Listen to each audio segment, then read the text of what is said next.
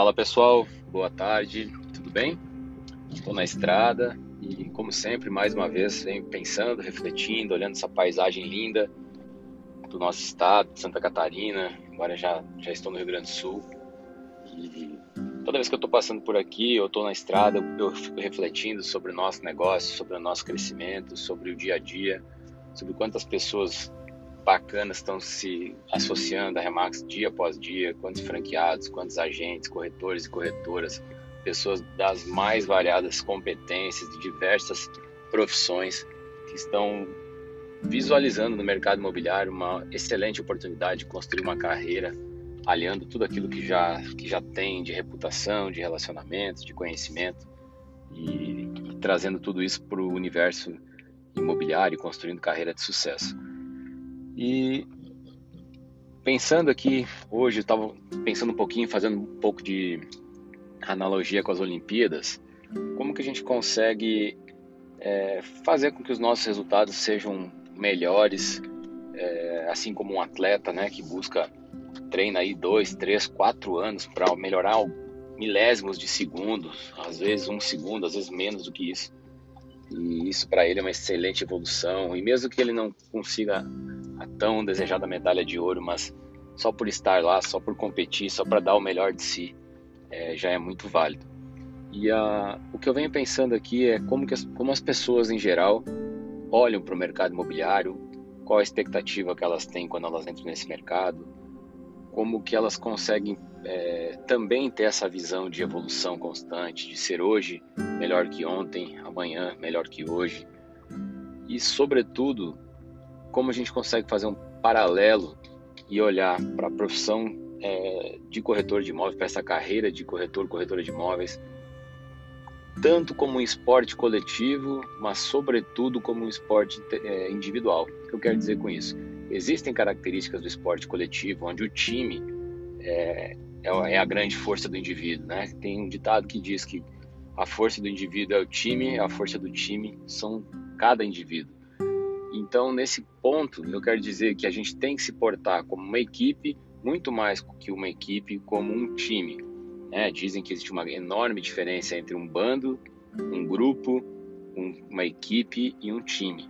E a gente sabe que as equipes que se tornam campeãs são verdadeiros times. E muitas equipes boas, com excelentes talentos individuais, muitas vezes não passam de uma equipe por não criar esse elo, essa, essa confiança, essa sinergia né, por ter muito individualismo, acabam é, não conquistando os resultados que times teoricamente com indivíduos menos capacitados ou menos, é, vamos falar assim, menos estrelas, né, é, menos famosos ou menos badalados, muitas vezes conseguem ter um time coeso, um time que trabalha em conjunto, um time que trabalha muito é, focado nos seus objetivos.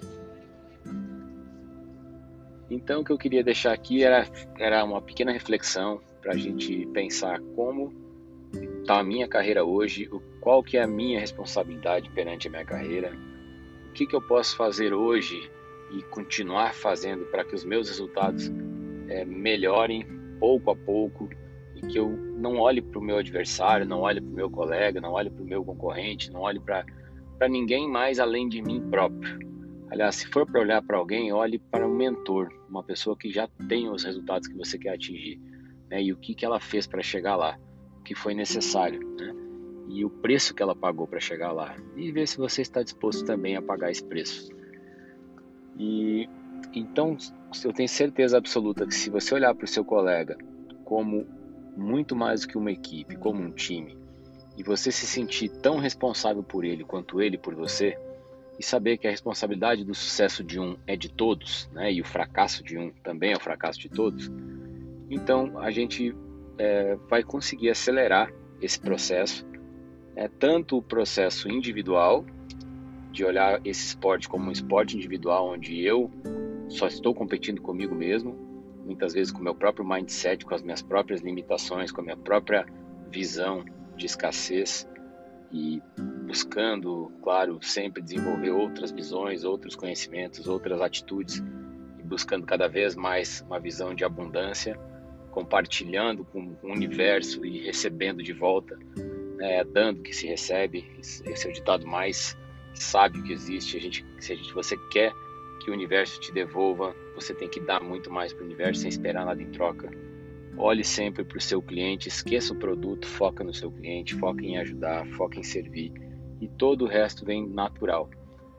E, e se você, ao fazer isso, ao cuidar de si, tiver uma visão de responsabilidade perante o seu colega, olhar para ele e, e, também ter essa mesma atitude de servir, né? Como que eu posso servir? Como que eu posso ajudá-lo? O que, que eu posso fazer melhor?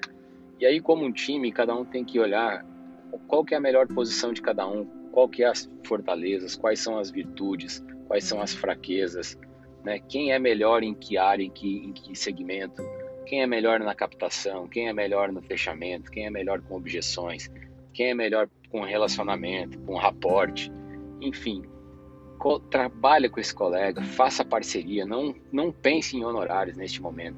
Pense em construir uma carreira, pense em construir resultados, pense em construir reputação. Pois o, os honorários serão reflexo da sua reputação, dos seus relacionamentos, da sua competência, de tudo aquilo que você vai desenvolver, sobretudo dos seus relacionamentos. Então era isso, era uma reflexão rápida, mas uma reflexão que é muito válida. A gente já tem visto aí é, vários exemplos dentro da rede.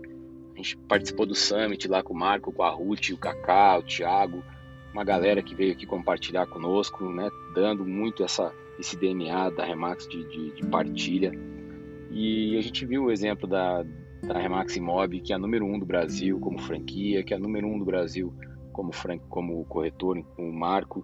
E o que eles mais fazem lá é o apadrinhamento, é trabalhar em parceria, é trabalhar em conjunto. Eles estão com mais de 400 gestões, pessoal. 400 gestões exclusivas. Uma equipe de pouco mais de 50 agentes.